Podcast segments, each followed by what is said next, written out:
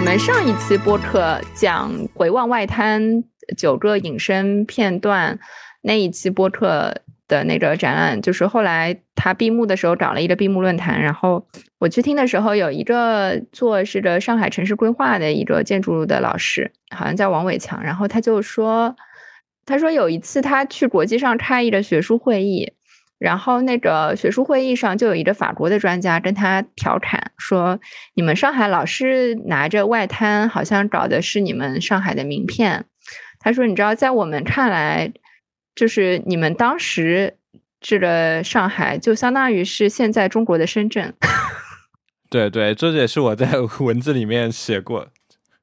对他什么意思呢？他就说这个当时所有列强在上海。争奇斗艳，它等于就是在这片地方，就是你站的高，我要比你站的也高。就是大家如果去看这个外滩的这些建筑，就是它它当时甚至还有，就是就是跟现在这个全球化，就是这这几十年全球化背景下去去塑造这个城市天际线，然后这里就巴不得要有一个全全市就是全球第一高楼，或最起码亚洲第一高楼，就是这种这种感觉。他当时就是。嗯，英国人在这儿造了一幢楼，造了三十层，然后隔壁就说啊，我要我要造的比你高，我要造成三十一层，就是这样的一种各各大资本之间去争夺的状态，就有点像你你看外滩，其实在当时就是当时的 CBD 嘛，就是，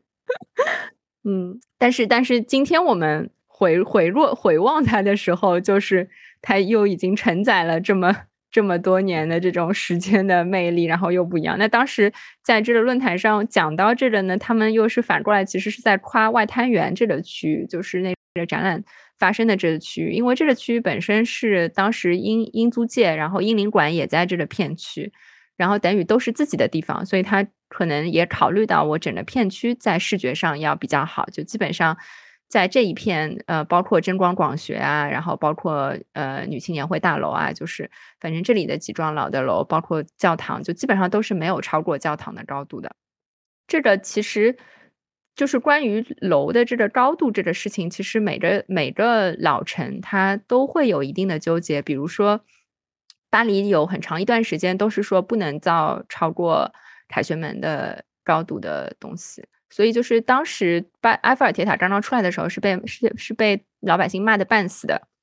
然后，嗯嗯，包括比如说像英国，嗯，就是造碎片大厦的时候，其实当时也是为了去争夺英呃伦呃伦敦作为全世界呃第一金融中心这样一个位地位而去造的。但是在老城区，他们其实几十就是一直都是有一些所谓的保守派在说，就是不能是超过圣保罗大教堂的高度。你你这讲的是一个城市规划者这个方向的问题嘛？那确实，呃，因为我现在在读的那本《霓虹灯外》，它其实就是另外一个视角，它就是讲有点像李欧凡这个反面，就是说，当我们谈论上海的时候，我们总是谈论外滩，总是谈论它的都市、它的繁华、它的就是南京路这片这些东西，但是就这些霓虹灯嘛，然后他谈的就是霓虹灯外，就是之外的这些东西。它里面生存的这些呃小市民，呃，包括更贫穷的平民们，黄包车夫啊，然后乞丐呀，他们这些的生活，然后所以他就我在读这本书时候，还开始讲述这个上海兴起的，就是上海的之前的这个历史啊，包括嗯，怎么会有这么多外来移民啊，然后上海市为什么会。然后也是一座移民城市啊，就是这样一种方式，我会我会感到有一种嗯既视感，就是会觉得这很深圳的这种感觉，包括大家都是外来人口，然后我也贴出来，然后就是在刚来的时候还会要说自己老家是谁，我觉得这一点在我们很多次在艺术的聊天里面都提到过，就是很多深圳生二代们都会。介绍自己是深圳人，但会一定要加一句老家是哪哪里的这样一种方式。那本书上也提也提到了，其实上海话是中国最年轻的一门方言，因为它的形成基本上是跟随着这个嗯通商口岸的建设，然后外来移民的流入，然后再来去逐渐影响的影响出来的。就像，然后当时的这个外滩这片区域，其实住的也没多少个人，也是一个本地居民为少，主要是外来人口为多来去建设的一个城市。这样看起来是，就是让我看起来是非常，就是有一种联系在里面的，对，熟悉的这种感觉。但另外一点就是，从你这个城市规划的角度来说，因为。就是跳到这个向深圳学习这本书，因为它其实是很多篇文章的合集，所以会比较好看。我就挑了一些，其中一篇文章也讲了深圳是有相当于有三方三三方力量的一种混合结合的产物。然后，然后这三个力量有可以用三个地理位来代表，一个是北京，一个是香港，一个是就所谓的新宝安县这种这个方式，就是说它一方面是由国家政府就中央政府这样一种政府政策成这种支持贯彻的一种规划的产物，另一方面，它会受到香港这样一种国际化资本的影响，然后建设。然而，同样，它会有一种非常农村乡土文化，农就是乡村这种基建出来方面诞生的一些产物。然后，这个产物就是城中村。就是我觉得，如果在深圳的人听城中村，可能听深听深圳谈城中村，可能有点听到，反正就是很耳朵起老茧。对对，但我觉得这本书还提供了一些呃思考角度，还蛮有意思的。呃，因为他提到这个城中村在很长一段时间都被排除在这个城市规划之外的，因为他们不属于城市，因为它原本就是呃所谓的农村嘛，就是在城乡二元结构。还存在的基础上，他们是其实属于农村，他们的土地是集体所有，就两者的土地用土地性质都不一样，它无法是城市用地。如果是城市用地的话，那么就市政政府就可以出让土地了嘛，然后就对土地会有一些规划，然后去出让，让他去有做建商场呀，然后卖开发商建住宅呀这种方式。好像是九四年还是什么的时候，就是那时候还没有农转非的时候，那些就在很长一段时期，这些农村、这些村都是体制之外的一种自发性的这种集体性的产物。那么他们对集体土地会有一个非常相对自由的裁决，他们可能这些所土地所有权不是七十年是可以继承的，而不像如果城市用地你只有七十年使用权这样一种性质不同的方式，所以。它就诞生了非常多，就是有点像，呃，他们自自发就是形成的这样一种生态，跟就是形成的这样一种面貌。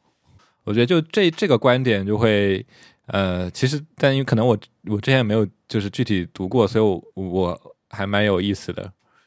然后，然后他就说，即使最后深圳市政就政府改就改了改革了嘛，就是说，就是大家都都转城市户口了嘛，就是深圳是深圳是一个没有农村的城市，就是一个这样的说法。但它里面的这些所谓的性质，包括集体所有的东西，它还是在慢慢的要需要变化。所以就他就说，很多村他们就会因为是集体所有，会集体就成立了一个呃股份公司。这是为什么我们在深圳城中村里面经常会看到有各种各样的村股份公有限公司，什么白石洲股份有限公司啊什么的，甚至于他好像举了个例子叫万丰还是什么，在宝安，就甚至因为这些村它历史原因是跟香港也会有或海外都会有关系的，他们甚至这个股份公司就不只是村民集体所有，集体的。股份，然后他还会再引进香港或者是华侨，然后做成一个混合股份公司，然后去做投资、做厂，然后逐渐形成一个国际跨国企业。对，这点是可能，这点可能是一些不一样的深圳经验。然后，就它是一种呃，有别于所谓政策中央城市这种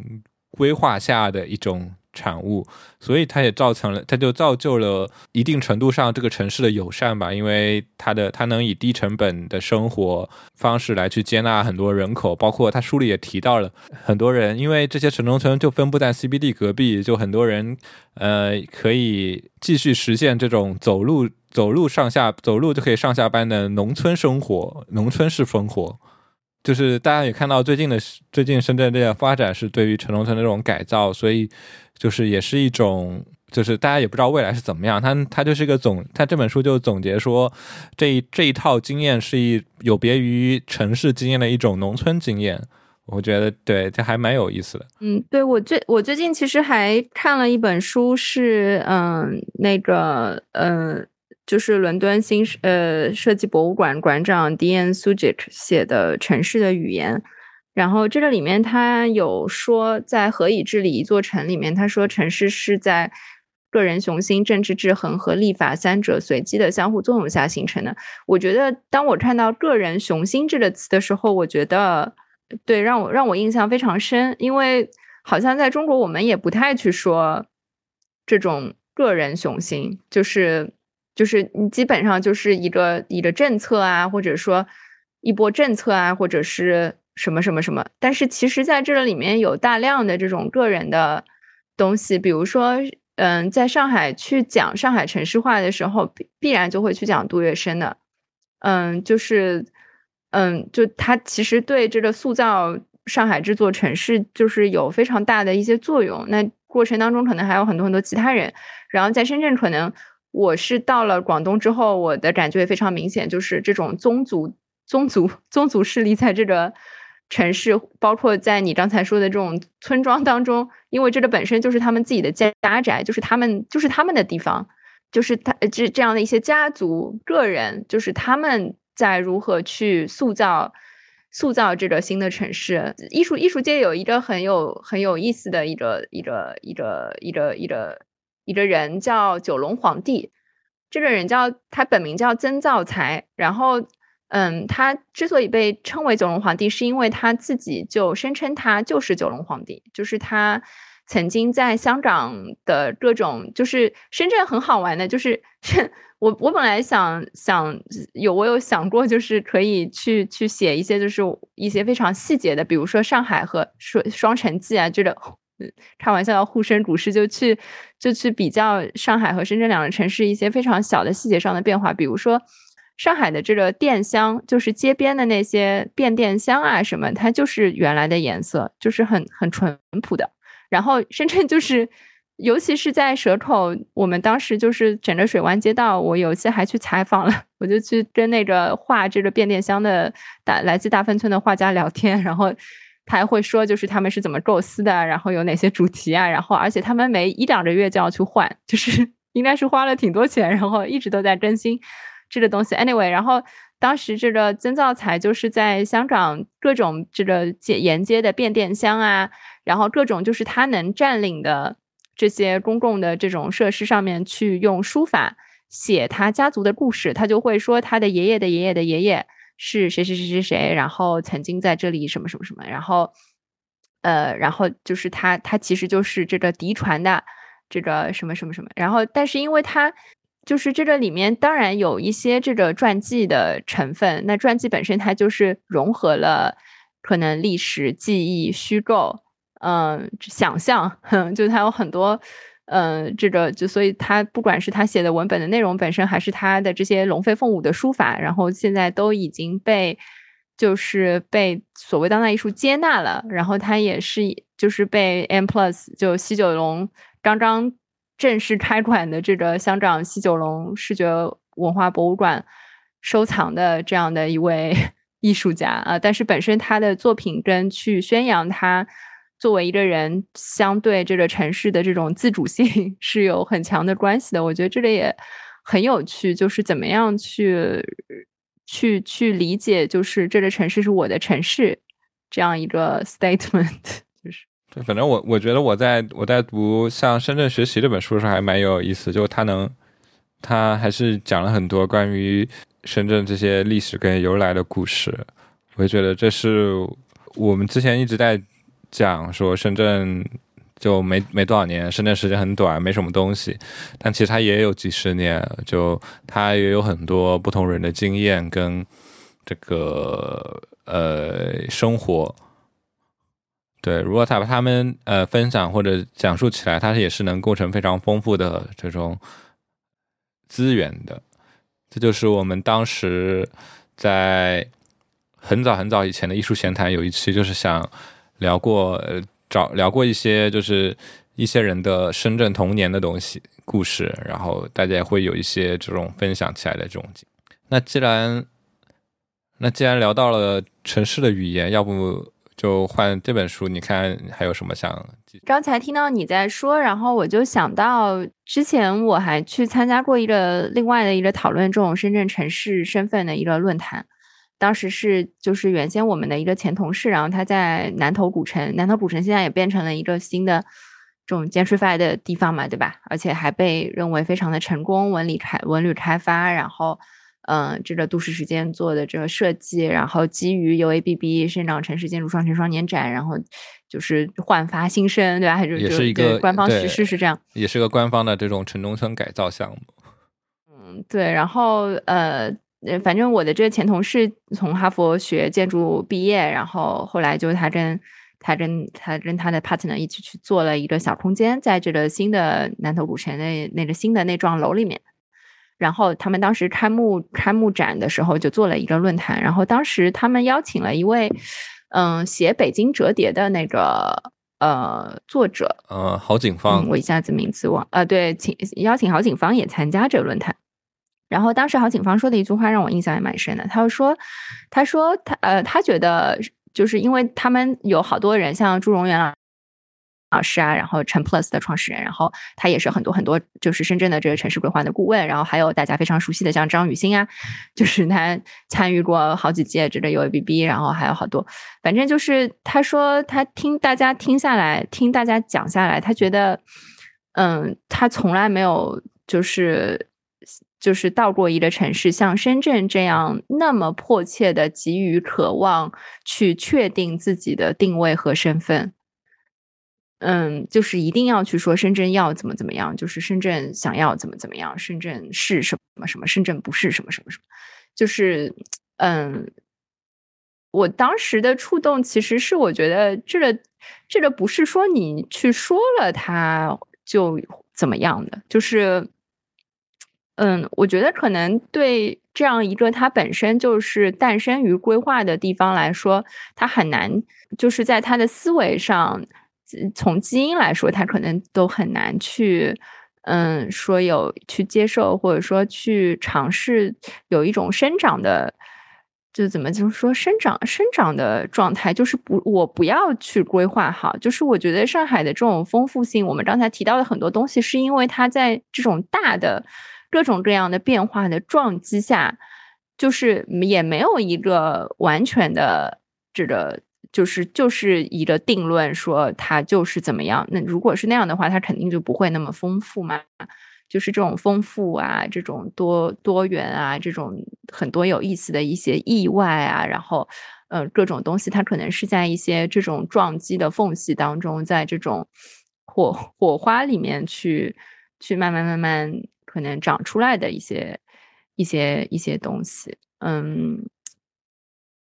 对，反正就是刚才听挖了讲这个，就就想到了想到了这个这他当时对深圳这个给予自我定位的这个 comment，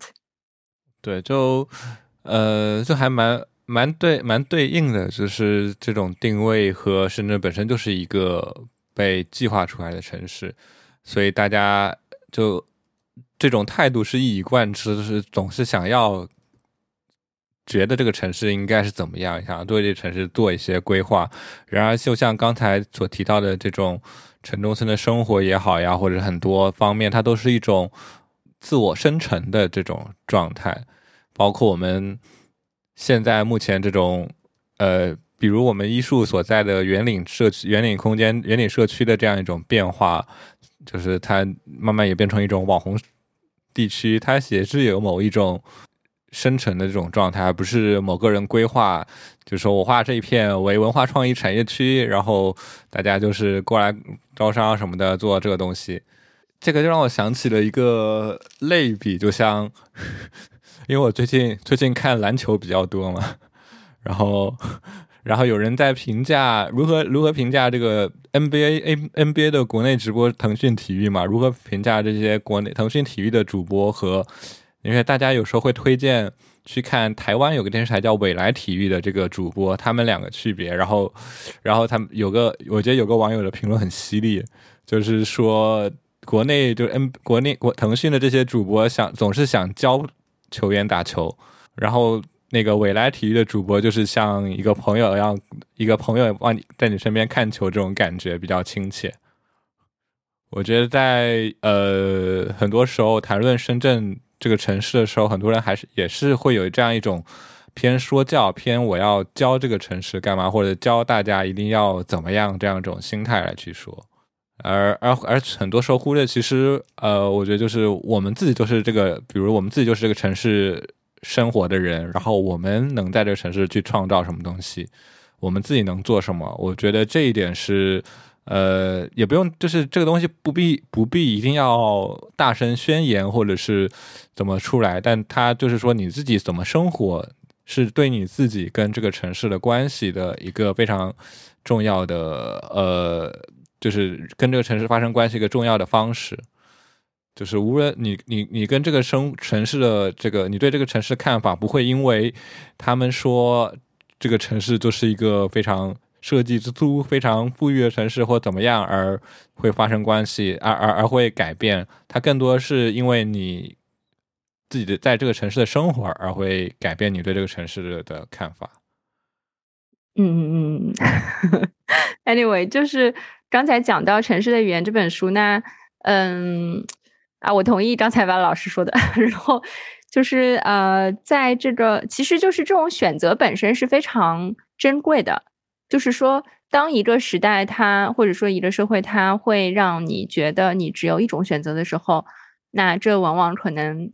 不是那个是太 太那个啥，就是就是呃，我们经常就就是说，如果说会有一个理想的城市或者说理想的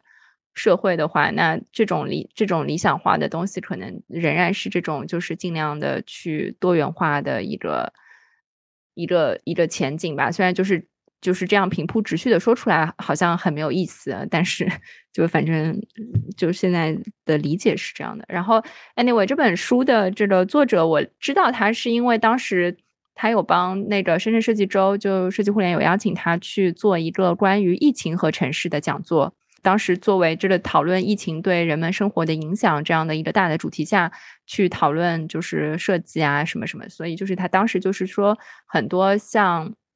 比如说巴黎，嗯，还有包括伦敦，嗯，就是其实我们现在知道的这些世界上的这些超级大都市，他们的这个蜕变，嗯嗯的的这个激发他们去蜕变的一个，嗯，所谓的一个一个导火索，或者说一个一个一个契机，就是当时的比如说霍乱，或者说一些大的这种传染病，嗯，所导致的对这个城市卫生系统的这个极大的。呃，挑战，嗯，正是因为他们要去改造城市的下水道系统，要去改造城市的这些卫星卫生系统，所以他们才对城市进行了大刀阔斧的全新的这个呃改造。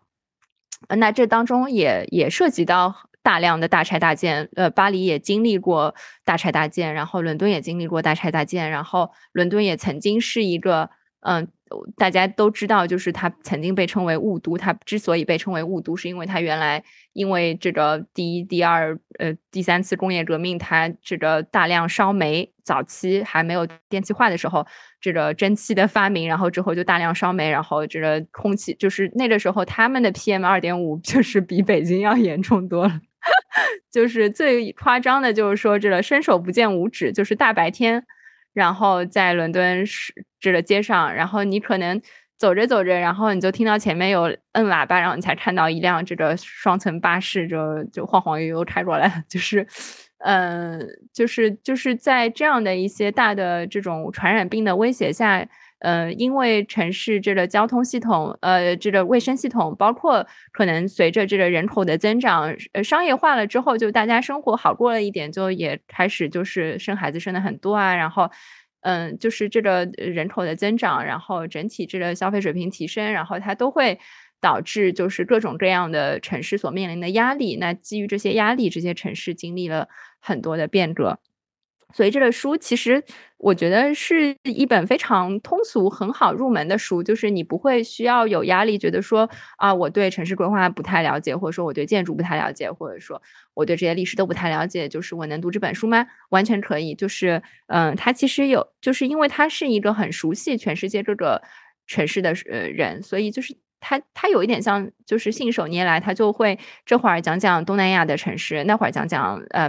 那个欧美的城市，而且他也在当中有相当的篇幅提到了北京、上海和深圳，嗯，然后嗯，那这个里面其实我觉得就是一个很好的，就是让大家也去了解哦，其他的城市在类似就是领域，比如说呃公共交通，比如说这种。呃，像深圳这种从零开始的这种规划区，嗯，全世界也有很多。就是我觉得在深圳的叙事里面，或者说在国内这种城市叙事，我我以前就是在我一直都在上海，就是出生长大，然后直到我去深圳。那我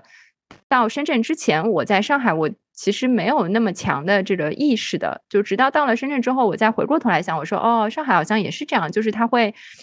就是非常去强调这个这个城市，哎呀，这个城市什么什么精神，对吧？开放、包容、创新，对吧？就大家都是一样的，就是然后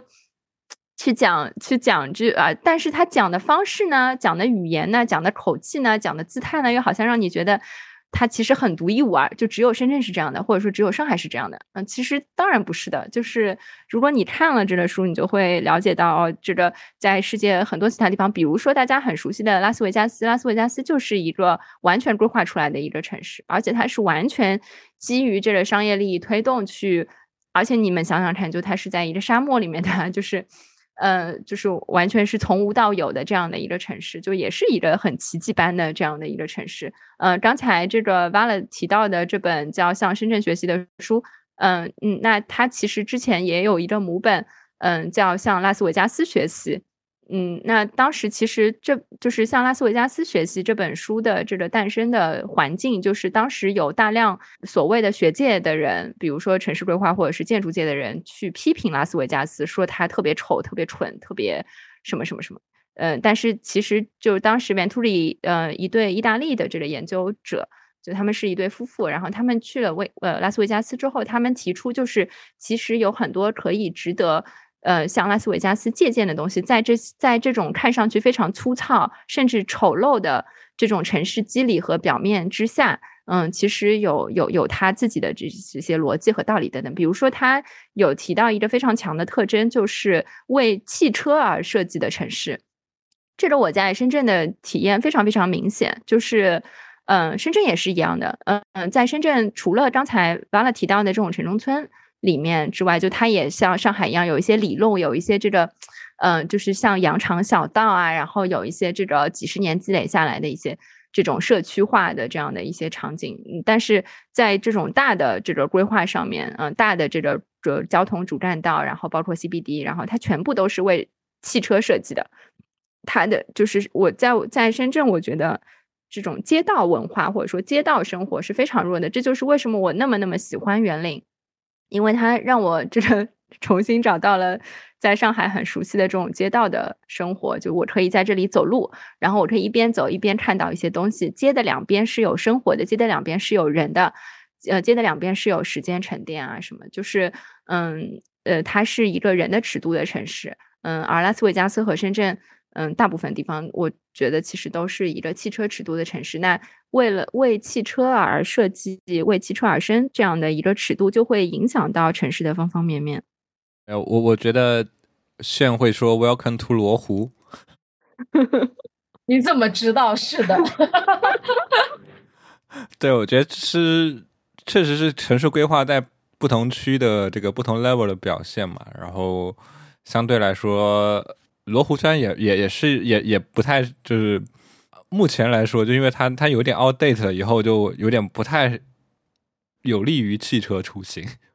哦，对啊，就是其实其实对一些老的小区来说，他也根本没有想到之后会有那么多车，对吧？就是其实根本就没有地方停车，园林就很难停车，是不是？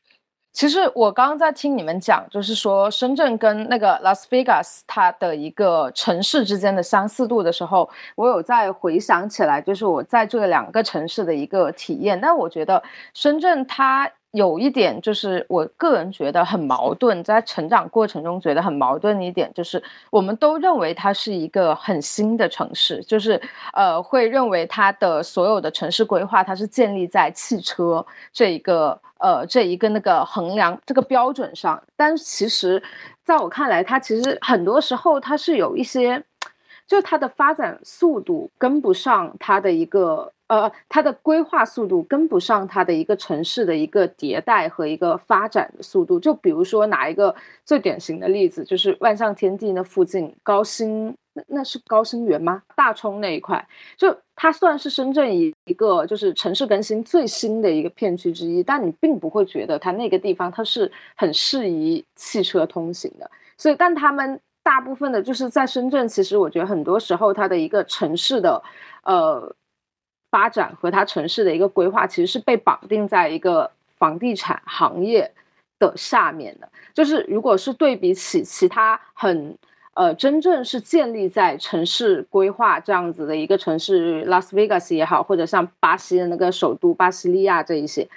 它其实是更多的是一个。它还是当年的那个深圳，就如果你用这一个城市规划这一个角度来看的话，它其实还是很野生的一个状态，但只是它现在的一个野生，它是被捆绑在一个资本，然后被捆绑在一个大的利益集团下面的，就是这是我的我对这两个城市的一个感觉。那如果说去讲到罗湖这个片区的话，呃。罗湖它其实是，呃，对，就是 outdate，就是它已经被被遗忘了，所以它它现在有一点可能一百年后的罗湖就是深圳的那种寻根寻根之地，所以它的这个整个城市性也好，它还是更加的停留在九十年代或者说八十年代，还是深圳就是刚成为特区时候的那个状况。它就没有太多的一个现在深圳的影子在里面，所以它就跟其他的区域会有一个割裂。对，刚才有位听众也说，就是又要回到城中村的这个问题，就确实就是城中村这个东西为深圳解决了很多规划以外他预计的东西。我觉得这本书上也有，就像深圳学习的书上也有写说。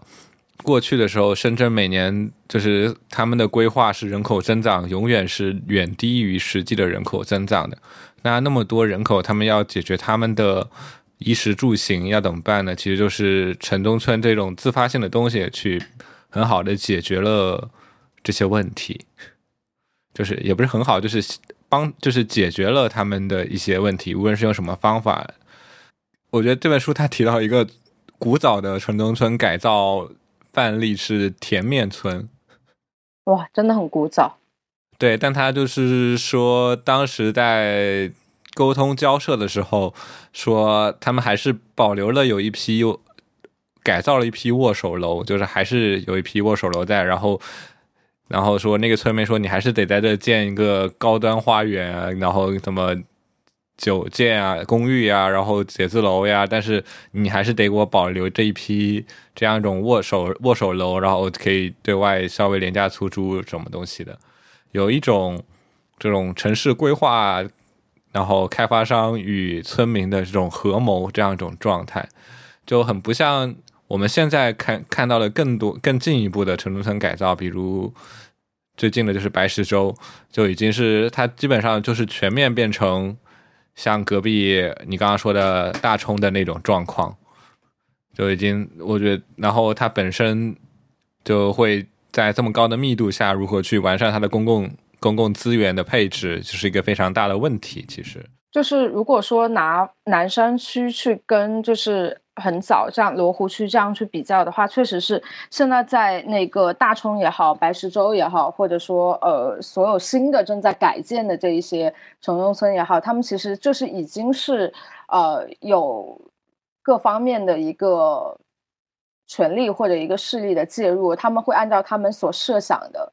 呃，那个方式去进行去建造这个城市，可能这个程度上就是跟刚刚阿毛提到的，就是像拉斯维加斯他们这一些呃模式会更加的靠近。然后这个让我想起来，就是在罗湖区有一个花园叫怡景花园，它这个怡景花园，我我不知道它的一个发源的那个就是一个根源是来自哪里，但它是我觉得特别神奇的一个，也很代表深圳的一个花园。它是是一个别墅区，然后它在呃爱国路和东湖的一个中间点，但是它是一个花园小区。那为什么我觉得它很奇怪？就是它的花园里面的楼都是那个花园的居民自己建的，所以这个其实很很代表深圳。就我也不知道为什么我要提这个，就是呃，因为这这这点就是，我觉得就是从如果从我我的理解就是跟这个土地现土地性质有关系嘛。因为它如果是村如果是自己居民自己建的，它很可能就是原来是农村，然后所谓的宅基地嘛。然后，所以他们他们能他们能就是他们能包括城中村，就是为什么在城中村的这些土地，他们不属于城市用地这个范围里面，他们能自己去建楼嘛？就而不是开发商，他是得需要向城市就政府去出让土地，然后他去拍地，然后再去建，他不用这种流程。就相对来说是有，就是中国存在，就是我看这本书也才反，就是他了解过中国存在这样两种平行的土地所有政策。对，而且我我刚才听那个听你们讲的时候，忽然想起来，今天就刚开始录的时候，巴了提到的一个点，就是这种呃，就是商商业和这个居民楼混在一起的这种状态。就是，嗯，迪眼在这本书里面，他有提到两种模式的对立，就是意大利式的城镇广场，也就是步行空间，呃，和这个大大规模的商场和高速公路这两种就是模式的这种对立。我觉得可能也是因为，就是现代城市，现呃当代的这个城市大大都市，基本上是把居住和呃工作呃娱乐的空间完全分开了，就是大家住在比如说边郊的。边郊的这个住宅里面，然后呢，大家去这些呃商业的场地活动，或者是嗯去去去这些功能区活动，所以就是他把这个人的生活空间和嗯他其他的这种工作或者是娱乐的这个空间完全完全分割开了。正是这种分割，让我们感觉商场和商场都没什么意思。反正我自己是很很不喜欢在商场。我在想，为什么为什么现在深圳就是我自己也觉得很很疑惑的是，为什么在城市发展到这个阶段的时候，所有的东西都已经同质化了？就因为我也非常不喜欢商场，但是就是一家又一家新的商场，然后被复制，然后里面的内容也是被复制的。这个我感觉，我我觉得可能就是跟商业，就是经济商业发展高高度发达的这种。商业发展相关，因为我这次回家的时候，然后我跟回老家江西的时候，然后我跟我的在老家的同学，我们他带着我在也是走了一圈。我老家现在是处于一个就各地都在建建设，然后建设这种新区新城的这种状态。然后，然后我们先走了一条传，就是一直来的美食街。然后他就说，然后我看到街边那些东西，也是会发现，哎。也都是一些全国连锁店，就是这种全国连锁的这种美食品牌，什么还有什么五条人糖水铺呀，什么这种东西。我同学跟我说，就是像现在这种，你有一个自己要有要有厨房的这样一种吃饭的地方，都都活不下去。你必须是这种轻厨房，就是半成品加工很快的这种这样一种，可能就连锁店这种形式，或者是怎么，你才能活下去。就可能在这个商业环境下。我觉得就是跟这个会有点关系，就大家商场也是一种这种高度集中跟把这个供应链给非常呃模块化管理的一个地方嘛，它就越来就整个可能环境，特别是这两年的这样一种状态，它可能越来越不允许这种小小的小型个体户的，越来越不利于小型个体户的发展吧。嗯，对他书里面有提到一个很小的角度，我觉得也挺好的，就是街道的名字。嗯，就是他他有提到一个极端的例子，就是在巴西利亚，巴西利亚他当时为了去呃成为最现代、最新式的城市，一个拒绝被传统建筑甚至传统地址所定义的城市。因为大家如果如果去看上海的这个街道的名字，其实它以前很多的街道。嗯，比如说建国西路，它原来就是一个法国人的名字，叫葛佛什么什么路。呃，然后南京路什么淮海路，就是原先都都是以人的名字来命名的。呃，那他当时可能是象征着一个家族啊，或者什么那然后城市的历史就这样沉淀在其中了。呃，但是他呃，巴西利亚他当时为了以理性和秩序为基础，嗯，去形成一套完全这种理性和秩序的编写方式。嗯，它的这个它的这个地址，比如说一个地址是 S C S 逗号 Q 七逗号 B 一 A 逗号，然后什么四十三，就是 它其实指的是说。S S H S 就是南艺酒店区，嗯，就是南边的一个酒店区。然后，呃，什么，呃，它我整个城市就是一个大型的网格，然后所有的这个地址就是这些隐形网格上的坐标，他们理性理性的去定义着这个城市的空间，嗯，然后，呃，建筑有各自的这个缩写，呃，然后每一个街区里面大家在共享一个号码，嗯，然后。他也有写到说，呃，这个街道的名字，它本身其实，呃，虽然它当然是一个定位的工具，它可能是有效的去描述地形、区分功能和指示方向啊，但是它呃也可以去展示城市历史的深度和延续性，然后表达政治意图的宣言，嗯，用来创造身份和凝聚力，嗯，甚至还可以相反的去矛盾的去制造排斥感。嗯，如果我们看深圳的这个路名，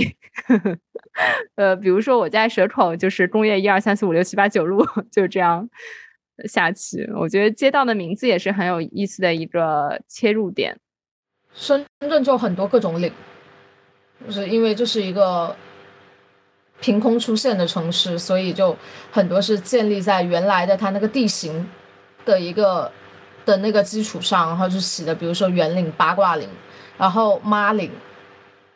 就这一些也是对，确实是街道这个名字和这个路的这个名字可以反过去去呃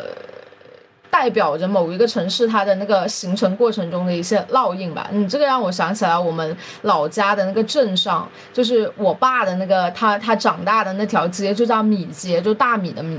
然后隔壁就是鱼街，就是它其实可能它在很。在在旧社会的时候，它就是一个老的市场，然后它是一个交易的场所，所以它的每一条街道，然后每一条路，它其实是有一个功能属性在的。只是在确实是在后来整一个，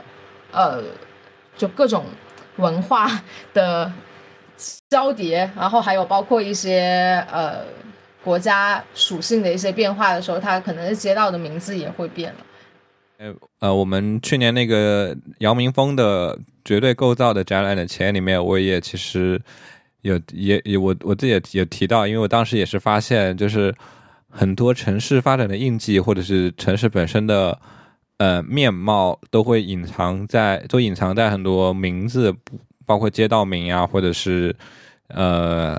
一些地地点的名字上面。你包括你刚刚说的，刚刚炫说的那些岭啊，有可能我们现在去的时候就不会感觉到它的一种地形起伏，也包括所谓的很多滨海呀，或者是呃望海呀这种，比如像深大有有有宿舍叫海望楼呀，然后它有时候是预示着深圳这个填海造陆的时候填海的一个之前的这样一种地理面貌，然后包括呃，我最近看到一个。上海的例子是，呃，因为刚才阿毛也提到了，就是带“帮”字的这个词，很多时候都是河流嘛。像，呃，上海说到徐家汇，就有一条著名的路叫赵家浜路，还是个很大的这个车道，四车道还是六车道这种路嘛。然后它其实原来也是一条那个河，然后。还还是一一片，特别是在内战时，上海内解放战争时期的时候，非常多平民聚集的这种棚户区，然后那个贫民窟，就是会很多人会在那个河的滩头，因为它逐渐逐渐的呃淤积，然后干涸，然后就会很多淤泥淤床，他们会在那边，因为很多当时的上海移民是从苏北，就是从坐运河，然后。呃，就是坐船来的，他们租了个船，然后所以这个船，然后一开始是他们就说，哎，这些平民进城的路径就是一开始在船上，然后船住了一两年破掉了，然后就会搭上岸上，然后就住在岸上，叫什么滚地龙还是什么的，有这种称呼。然后就是拿那个船的帐篷，然后搭一下那个卷。最后再条件好一点的，那就是在路上用土弄了一个墙，然后全是就开个小孔做窗。然后当时这个赵家浜也是一个比较聚集的这种棚户区、平民这种感觉。然后所以解放以后。说第一个五年上海第一个五年计划的一个项目就是要改造赵家浜，所以很可能那时候就把它变成了一条这个四车道的大马路，然后这个河就再也不见了。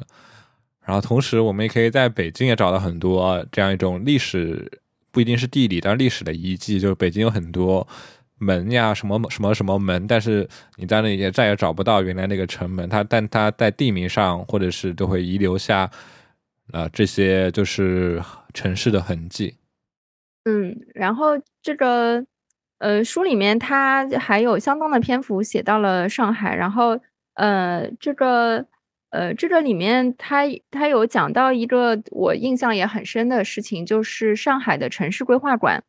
嗯，他说上海是第一个造了一个，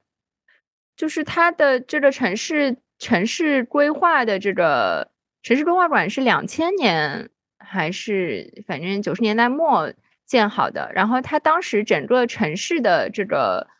嗯模型有一个网球场那么大，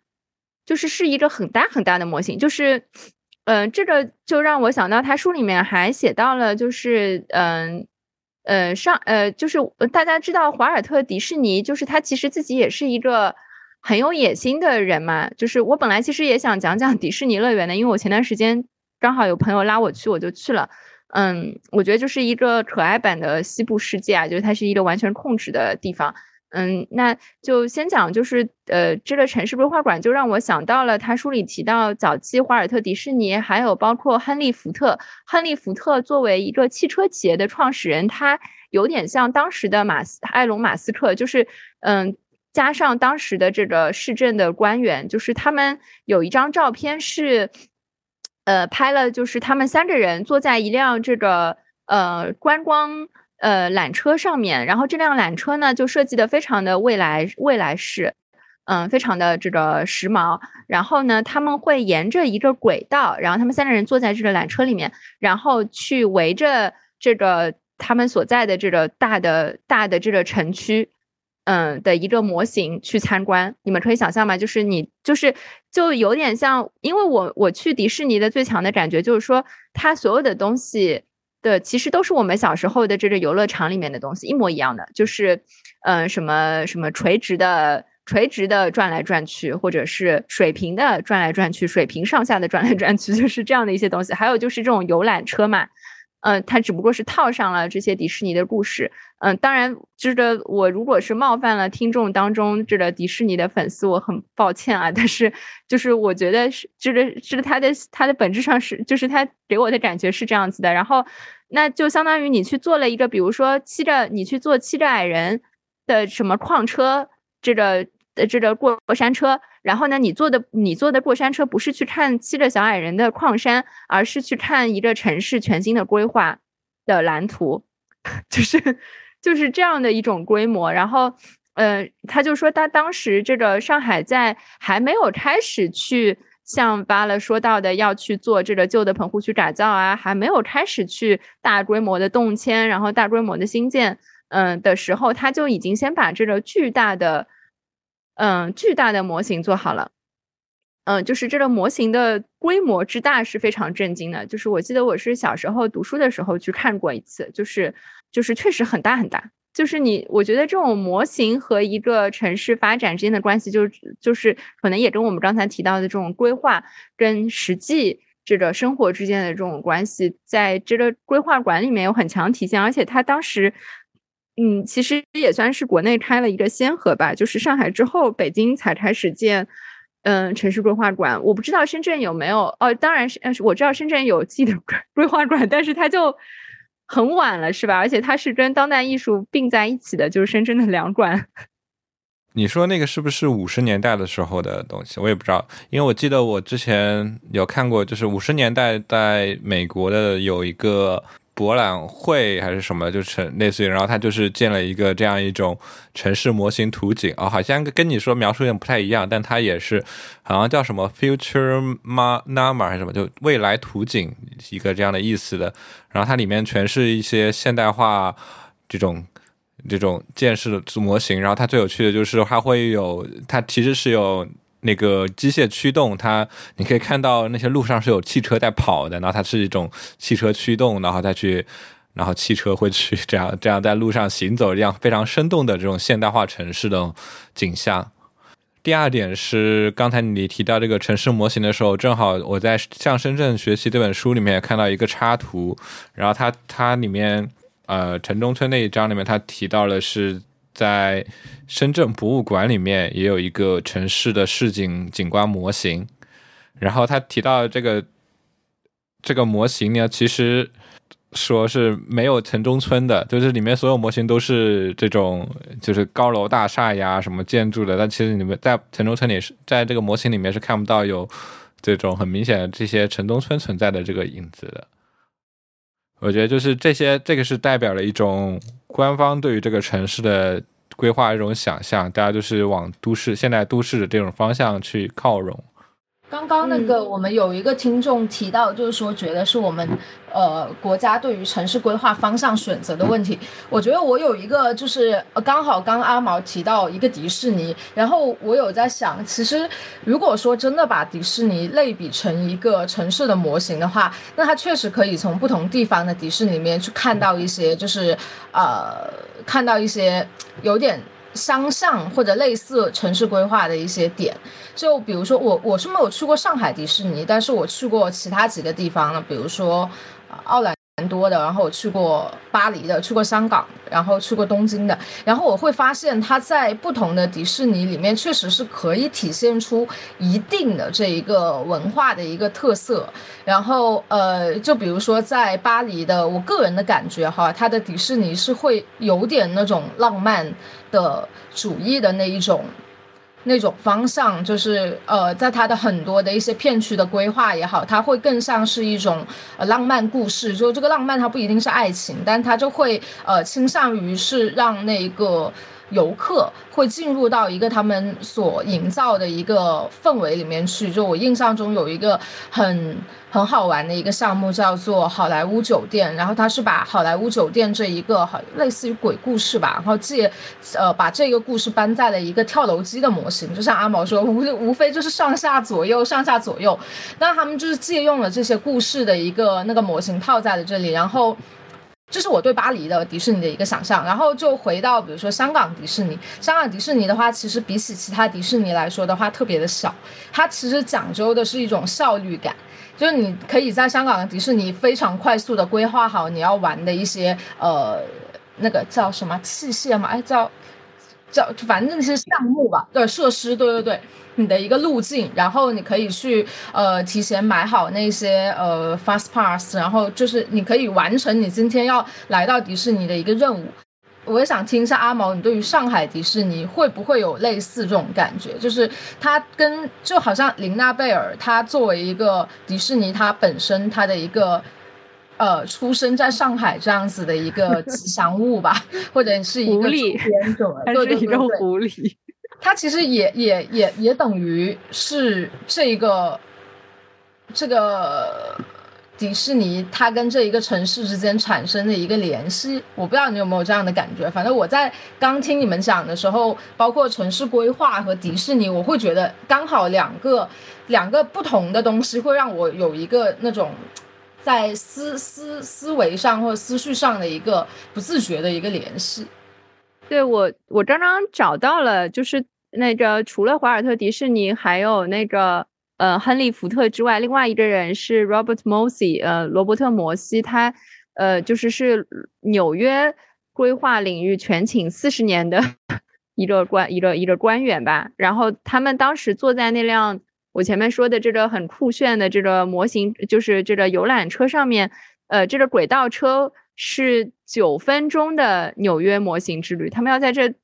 轨道车上面坐九分钟。我觉得我在上海迪士尼迪迪士尼玩的。大部分的这种游览车类型的这个这个小乐园里面，从来都没有超过过九分钟，基本上五六分钟就出来了。对我来说，我记得的最上海话的，在上海迪士尼里面最让我觉得亲切的是一个热的呃糯米包着火腿肠的一个点心，因为 因为我觉得在其他地方可能不太会卖。糯米制品吧，就是 吃饭团，对，只是一个类似吃饭团的东西。虽然它售价四十块钱，十倍于普通的吃饭团，但是在当时又冷又饿的情况下，还是解了燃眉之急。呃，我我其实就是觉得非常的奇异，因为它真的对我来说，就是它首先是它在细节上都做的太好了，就是。嗯，在这个在这本书里面，呃，迪恩把迪士尼乐园描绘描述成有点讽刺的，把它描述成城市自然保护区，就是我觉得这这说法挺逗的，就是它确实是要造成刻意的去造成跟现实的完全的隔离感。刚才现用的浪漫化的这个词，可能也是也是也是类似的吧，就是说你在这里面。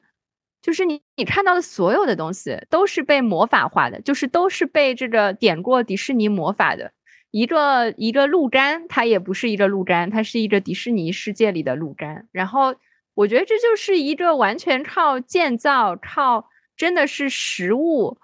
去创造出的一个虚拟世界，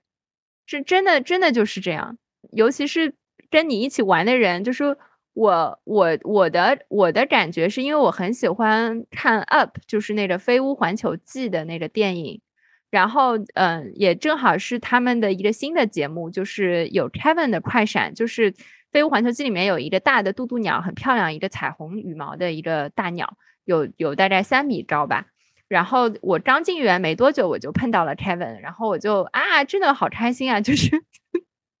我在差不多八个多小时的这个。游览过程当中，我最开心的时刻好像就是那个时刻，因为在 你喜欢的这个内容，就是在比如说对我来说就是一个喜欢电影，然后你就真的，你就真的碰到了这个电影里的角色了，就是我觉得这个感觉确实是非常魔幻的，所以我在感觉到了这种惊喜之后，我就能更好的理解周边的人，比如说那些会去跟琳娜贝尔合影的人。我看到有一个女生去跟琳娜贝尔合影，然后她就一直在那边跟琳娜琳娜贝尔说话，就是说一些我完全听不懂的话，就可能只是跟琳娜贝尔的一些人物角色的设定，然后跟她的故事背景有关的事情吧。就是，然后一一就是琳娜贝尔一会儿一会儿表现出害羞，一会儿表现出惊讶，一会儿表现出生气要走了的样子。就是，然后因为是在合影嘛，所以他们就是在。不断的去拍，就是跟琳娜贝尔的这种互动，然后我又意识到，就是这种互动它并不是一个简单的过去跟一个谁就是傻呵呵的就站着自拍，就不是的，就是它其实 有一些怎么讲呢？对这些人来说，就是一个真实的情感上的交流。这个这个也我也是突破我对这个迪士尼的成见的吧。呃，还有就是说，我去看了一个他们的戏，就是迪士尼里面其实有剧院。然后我去看的戏是真人演的，嗯，Johnny Depp 演的那个，哎呀，我真的脑子坏掉了，就 Johnny Depp 演的那个《加勒比海盗》嘛。对，就是《加勒比海盗》，根据《加勒比海盗》的情节缩减的一个一个场景剧。然后这个我觉得也很神奇，我就去想象，就是它里面不仅是设施，就是设施当然是。嗯，就是我觉得，我仍然觉得他们不过就是一些包装过的、换汤不换药的，就是老的那些娱乐设施，可能只不过现在技术更好一点。里面比如说有一个雪佛兰，好像是这个汽车牌子吧，就是赞助的一个这个什么什么飞车，就是很快很快很快，就是你去体验速度、体验这种刺激，就是无非就是现在技术更好一些，本质上。但是，呃，我在我在看那个戏的时候，我才意识到，其实这个里面。他们好像说上海迪士尼有多少员工？有有有十几万员工，可能没也没有那么多，但是反正就是有很多很多员工，这些员工他们是在那边上班的嘛，但是他们通过他们的培训，通过他们的这种职业化的包装，你也一点都不觉得他们是在上班，就是他们真的就是这些角色，嗯、包括里面引导的人，就他们他们永远都是一种卡哇伊笑呵呵的。然后如果你去看他们的这个花车游行，那花车游行里面的演员，就是他没有。我仔细观察了，就是我盯着他们，可能看了十分十分钟，就是我觉得他们没有零点一秒流露出一种疲惫，或者说出戏，会让你觉得出戏不是的。他永远都是乐呵呵，他永远都是那个角色里的那个状态。演这个《冰雪奇缘》的姐姐妹妹两个演员，他们就是他们就是 Elsa，他们就是安娜，就是那到这个戏院里面，就他可能每天要演三四场戏，如果。多的话，我去的时候其实是一个工作日，然后场次就也比较少，但是可能节假日啊什么，而且排队观众人多啊什么，他的这个工作状态，我就觉得就是很神奇，就是他们演这个 Johnny Depp 这个角色的这个演员，他真的是很像 Johnny Depp，就是就是他们的这种还原度，就是就是令人惊讶。我觉得这种逼真或者说这种还原的这个。标尺又是一个虚构的，你知道吗？就是这种真实和虚构之间的这种边界，嗯，就完全就是，呃，我真的觉得很神奇。而且它里面有有一些特效是一丝不苟的，比如说他要表现他们在这个沉船里面的一场打斗，然后就要表现他们在这个上在这些残骸左左右上下跳来跳去，然后他们有一个。嗯，他们有一个那个喷气的装置，就你整个人就是扶着，你就飞起来了。就就是我觉得他运用技术，然后运用完全依照他原先的这个脚本，把他们所有的这些核心故事的这种东西继续的去放大，不断的去重复，然后以这种极高的还原度去保证它的这种传递不太失真。嗯，还有就是说这个。呃，我还去了他们的城堡，就是每一个迪士尼都有一个城堡嘛，城堡就是它标志性的，就是我们看迪士尼所有的电影开头出现的那个城堡，现实当中就是有这样的一个真的城堡。然后在城堡当中，他们还原了白雪公主的故事，然后它会里面也有一些互动，比如说用那个电竞玻璃，然后去做了一个小动物慢慢出现，然后你要在现场跳，然后小动物也会跳的这样的一个互动。我觉得真的很神奇，就是一方面这些东西都是你心里非常清楚，就是他们都是童话，他们都是那个什么。但是我觉得他他在所有的细节上，他在所有的这种管理上，除了当你看到这个标价四十块的时候，或者说你在他们的商店里面看到就随随便便一样东西都是一百多块钱的时候。嗯，你当然会随时随地的，包括你交了三百多块钱的门票，你肯定就随时随地。你 反正我作为一个上海人，我心里一直都是觉得，我他妈的就是来骗我钱的。但是，就是他真的是让你有一种恍惚，好像你不在现实世界，你真的来到了童话世界的感觉。呃，没有，我刚听阿毛聊那个上海迪士尼，然后就大家的那种沉浸感。然后我觉得，其实又可以回到刚刚说的这些 shopping mall 那一种感觉，就是它是完全虚构出来的一个场域。但是我不知道啊，但我感觉我们我们国家的伙伴们会更加的沉浸在那个虚构的叙事里面，就比起其他我去过的任何的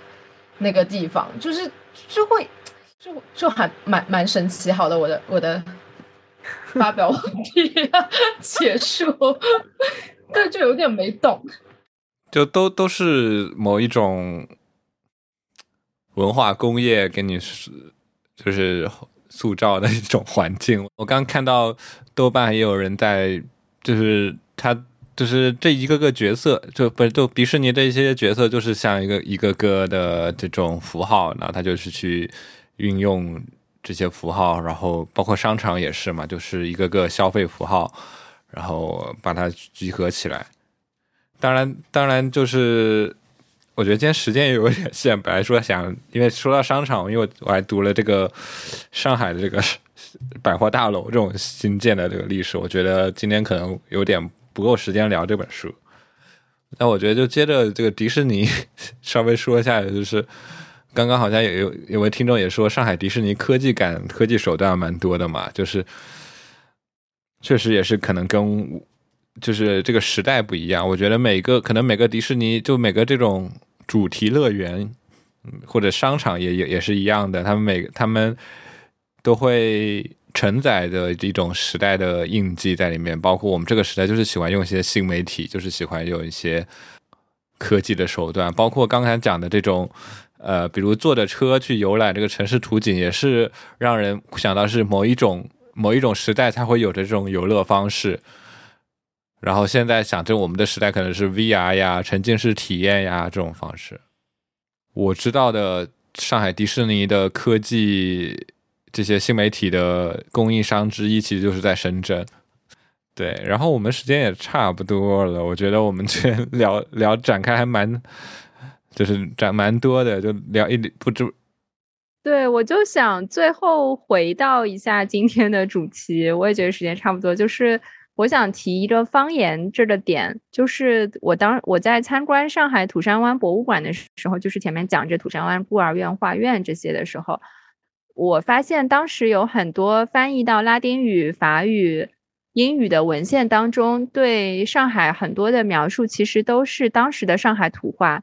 这个上海土话还确实还不一定是我们现在讲的上海话，或者说我妈妈讲的上海话，或者是我外婆讲的上海话，是十九世纪末时候的这个这个土话，嗯，或者说当地的这个方言，比如说 to say we，嗯，这个。呃，法语呃，或者是英文当中，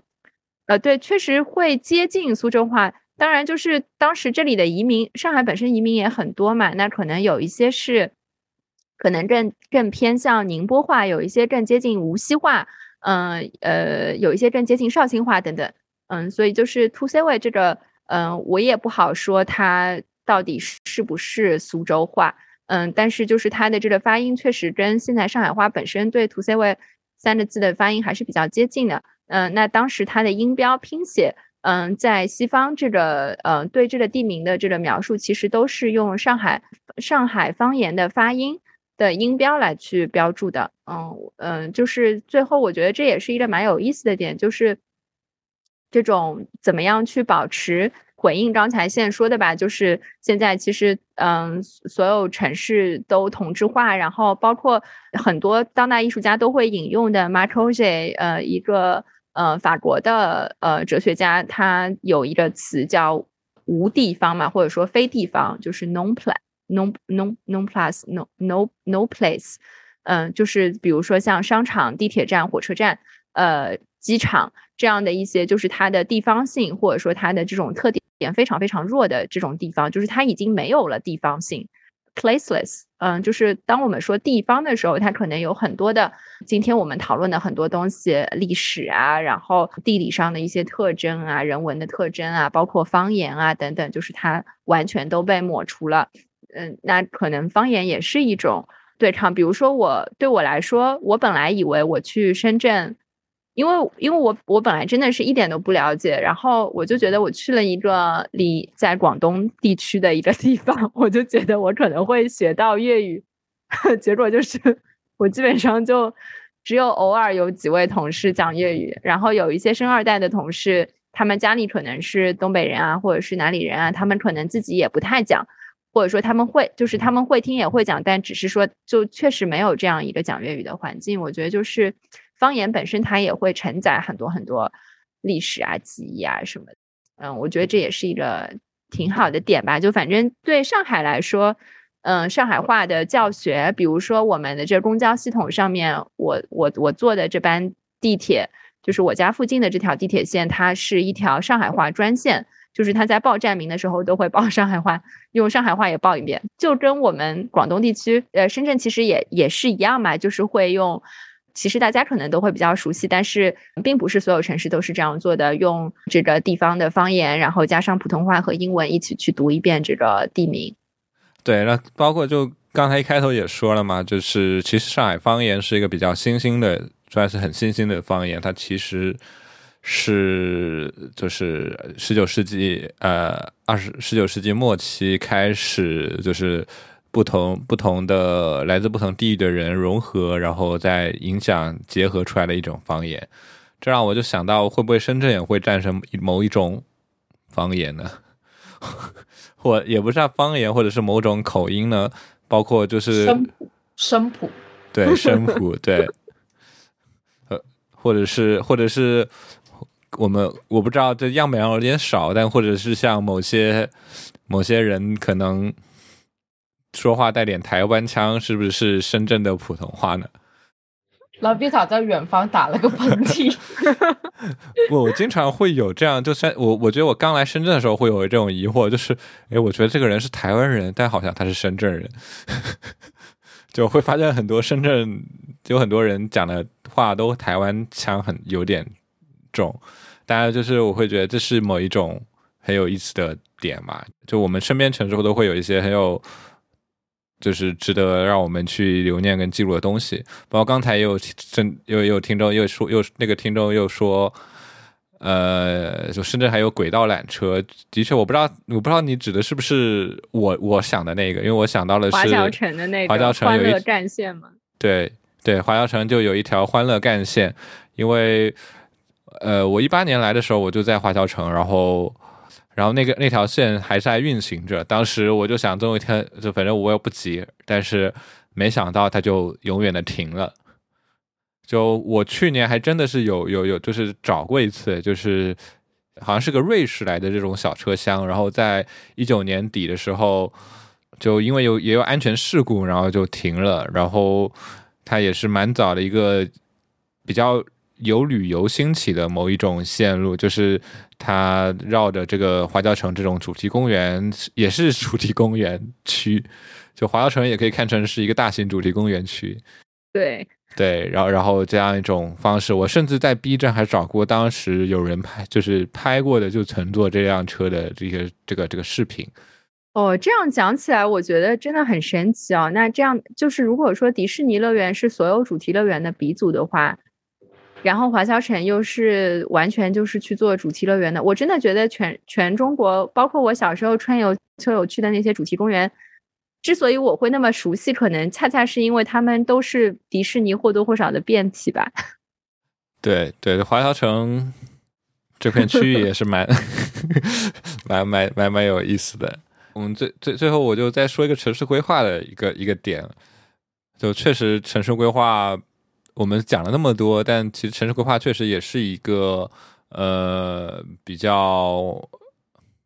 非常难的一个东西。至于怎么难，我们不用，我没有从专业角度，我没有从专业角度去介入。但是去年的时候，我对有一款游戏比较着迷，那个游戏叫《城市天际线》，它就是一个建城市的游戏。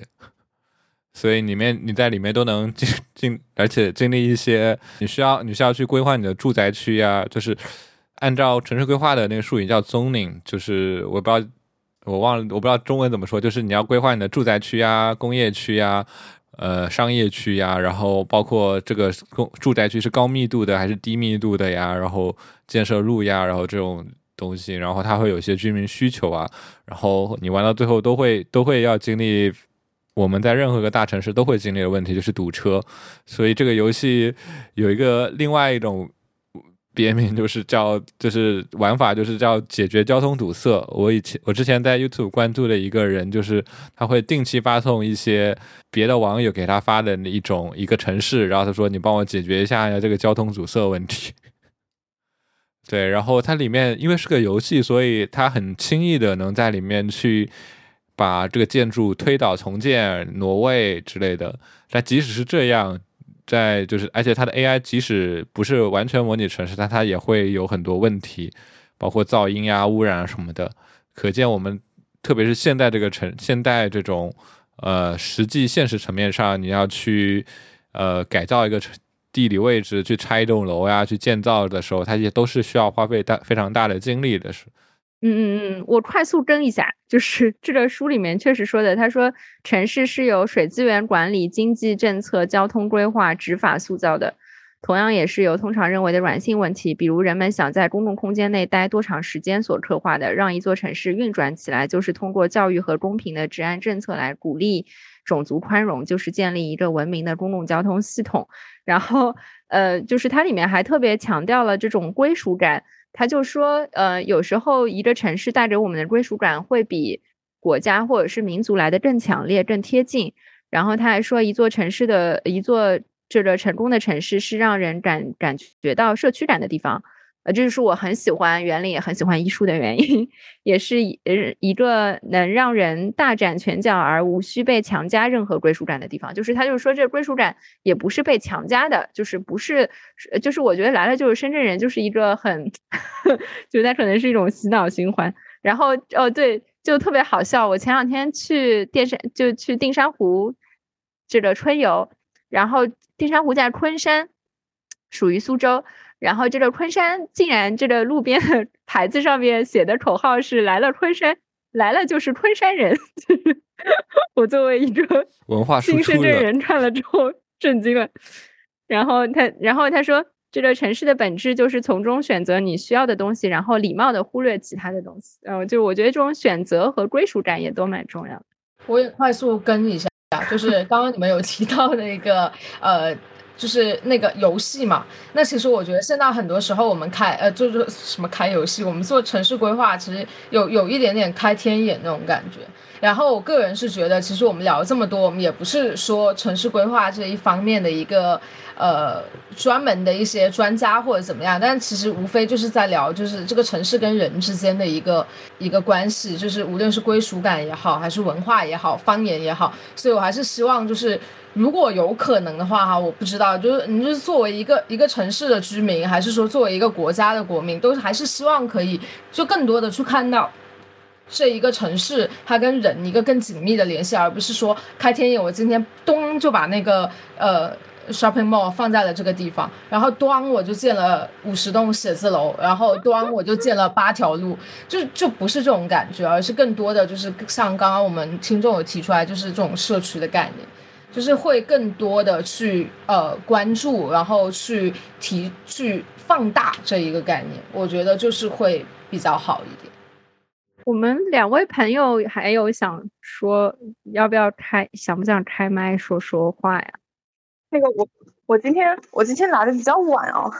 那个其实我我我一开始没有看到你们的主题。然后，但是这过程中大家聊，就是聊到聊到很多内容，其实跟那个城市规划都是有关系的。因为刚好我是做市政行业的，所以这这部分真的是民民生的，对民生的一个一个一个基础保障的问题。所以我就觉得，其实我就是我觉得根源还是在我国，就是对这个城市规划的一个发发展方向的这么一个考量的问题上，就是因为他选择了这种。呃，香港的这种香港模式，香港模式是什么呢？就是这种高密度的、高密度居居住集群。所以其实现在包括那个我们刚刚提到，就是说这种呃很多商场这种模式化、公式化、这种工业化的一种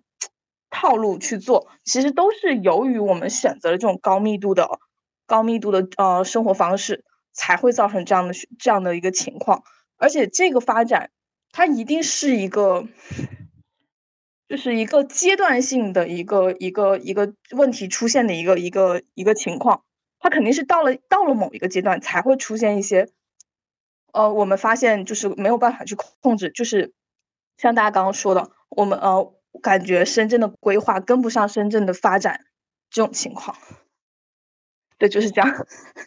嗯，我我哦，我其实我其实想 Q 一个，我觉得深圳就是让我非常惊喜的。地方就是正好有市政的朋友，就是感觉我们今天晚上都在班门弄斧，没有吗？就是我我我我认识南兆旭老师，然后我们之前就是在设计互联做《源于自然的时尚》这个展览的时候，因为他是讨论这种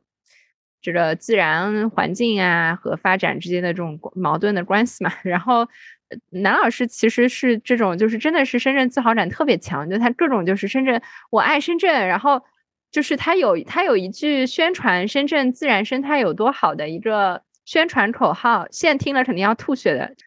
他说：“英国整个国家的物种多样性都不及深圳一个城市来的多。”然后我后来也有也有参加过一些论坛啊什么，然后我也就听过一些老师做这个分享报告，就去说深圳有很强的这个红线概念，就是去保护这个生态。深圳有大量的山，虽然说占了很多填海了，但是还是有很多，嗯，相对来说吧。然后这个山上面也有也有也有挺多的这个野生动物。然后我有我们也有认识的这个艺术家的朋友说住在住在那个梧桐山，然后半山上面有野猪有蛇啊，有什么这个还有很多很多，因为它是在这个亚热带气候嘛，就是它还有大量的这个昆虫啊鸟啊。然后同时深圳也是一个候鸟。呃，必必经过的地方，对，深圳有大量的山啊，马峦山，然后什么唐朗山啊，然后什么凤凰山啊，呃，还有这个大鹏的七娘山啊，就是有大量的山，而且它也是一个沿海城市。我觉得这也是一个特别奇怪的地方，就是你在深圳，如果你在一个比如说 CBD 或者什么，你其实根本就感觉不到这是一个海滨城市。就是，嗯，怎么说呢？可能是因为它这个填海距离太远了，但其实它是一个滨海的地方，对吧？虽然我们有这十五公里滨海长廊，已经已经挺好了。呃，我有一次还听这个深圳市的这个，呃，是应该也是市政部门的一位老师去分享他亲身参与去做这个十五公里滨海长廊。呃，是非常非常艰难的，就是等于是挤着政府部门之间要打架，然后可能还跟边防，因为它其实就是跟边防、国防有很大的关系，还要跟边防怎么样协调啊什么，就其实把这个滨海的这个空间做成一个公共的这个步行步步道，呃，这样的一个空间，其实也是非常不容易的。比如说上海，它是在今年才正式。应该是今年吧，还是去年年底才真的实现了黄浦江、呃浦东、浦西两岸这个合滨的这个贯通。这其实是要跟大量的这个利益去做斗争，跟跟各种利益方去做斗争的一件事情。所以我觉得这个确实，我当时听了之后也觉得很不容易，确实是一件对大家来说都很好的事情。因为有一次我从蛇口海边骑车去这个华侨城。然后我我是第一次就是这么远距离吧，然后连贯的这样子，然后我发现就利用率真的很高，就大家真的是非常享受这样的一个呃冰水的这样的一个一个空间吧，就是我觉得这个还是很好很好的。然后包括因为它是滨海的，嗯，那个南老师也介绍，就是我们的这个海洋里面，比如说珊瑚群啊，然后尤其是大鹏半岛那一片这个海洋海洋的这样的一些这个资源啊，自然的这种保护。啊，什么包括也去年还是前年出过蛮大的事情，对吧？就是红树林的这个，呃，本来说要红树林怎么样，这个去掉一部分盖什么东西，要盖一个什么我忘记了。然后当时不是还闹得轰轰，呃，闹得闹得轰轰烈烈、沸沸扬扬，这个讲这些东西，包括深圳的一些，其实我觉得深圳关于城市规划讨论还是挺多的，比如说深圳客这样的媒体平台也会去讨论这种填海。的填海的各种各样的这个考虑啊、问题啊等等，就是反正我觉得在这个自然自然资源保护上面，包括接下来可能配合二零二六什么国家战略去做这个碳中和啊，这种呃这个自然生态资源怎么样去资产化，然后去对抗这种发展的速度啊什么的，就可能。呃，深圳确实也有很多的人在做这方面的努力，我觉得也是也是挺厉害的。因为相对来说，甚至呃，上海就是一个没有山的地方，没山没海。虽然它叫上海，其实其实看不到海。对，上海蛮平的，就是我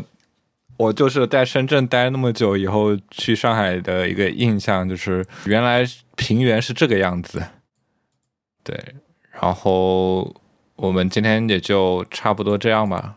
鼓掌撒花。我们其实还有还有还有蛮多书没有没有聊的呢。本来想聊上海胶囊，留到下期吧。对，我们可以留到下期。就是你你是最近读了一本，虽然带上海，但是它其实可以很多延伸的一本书。这位作者在上海最近有是是什么？行程丰富，跑通告啊。对的，因为这是一本新出版的书，虽然这个里面有很多文章已经发表过了。然后我最近，我我我也是在继续把那本我觉得那个霓虹内外那本书给读完，然后同时还有一本讲那个上海五十年代的时候的一个生活的书，还蛮有意思。我觉得这个时间节点蛮不错的，就是因为，就我觉得就是跟深圳正好反着来，深圳是很容易找到这个关于改革开放四十多四十多年的四十年来的这个历史，而上海就反而很难很难找到，或者或者是我自己我自己很孤陋寡闻，就是一般的比较少找到这样一种四十年来的这种发展变化的这种变迁的历史，反而是。老上海的东西容易找到，这也是我我觉得我在看施老师那个外滩展览的时候，后面有个厅，不就是他拍的是最近八八九十年代的时候的变化的时候，还是蛮明显的。因为我觉得，因为因为确实，就现在的上海并不是不能说是直接继承老上海的嘛，它它其实是在八十年代的时候，也是其实跟深圳一样的是同一段时间。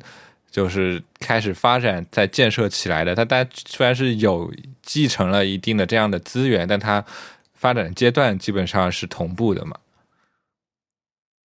所以，所以我会觉得想找一些这种这种东西来看。好像最近也找了一本英文的，估计会看是关于弄堂生活的，估计看的会比较慢。包括如果听众或者包括之后这个播客的听众有知道一些。就是因为我我更喜欢看的是一些就是真的生活的描述的东西啊，或者是一些细节，也不知道细节，就是这种史料研究的东西吧。所以如果有知道关于深圳的，或者是我刚刚提到上海未来发展这种东西，也可以跟我们建议。哦，不过就是确实，如果说，比如说，嗯，有一些小说，就它可能不一定是这个纪。纪实性的东西嘛，但是比如说有些小说，像王安忆的《长恨歌》，或者说有几位这个专门就是一直写写上海生活的，像沈家路啊，然后孙占路啊，然后嗯，就是有有有特有挺多写这个上海近几十年，包括其实《繁花》，它可能都是多多少少去反映了改革开放之后上海生活的一些一些作品吧。对，然后。你说这小说，我想到深圳的，然后，然后我想到一个人，这个人叫慕容雪村。哇，这个真的，我我说下次如果聊小说的话，可以聊聊台北人啊这一些。但哎，好哎，真的是嗯，对，因为因为因为因为 概念，对慕容雪村好像就是对他有本书叫《天堂向左，深圳向右》，很神奇。哎，那下一次如果说聊这些关于城市的小说的话，我可以跟我爸要一下他的日记，说不定也可以挖出。对，我觉得对啊，就包括其实上海上海胶囊也是某一程度上的这种，对我觉得这可以是我们下一期的主题。好耶！那我们就结束吧，我们下次再见了，拜拜，拜拜，拜拜，这位。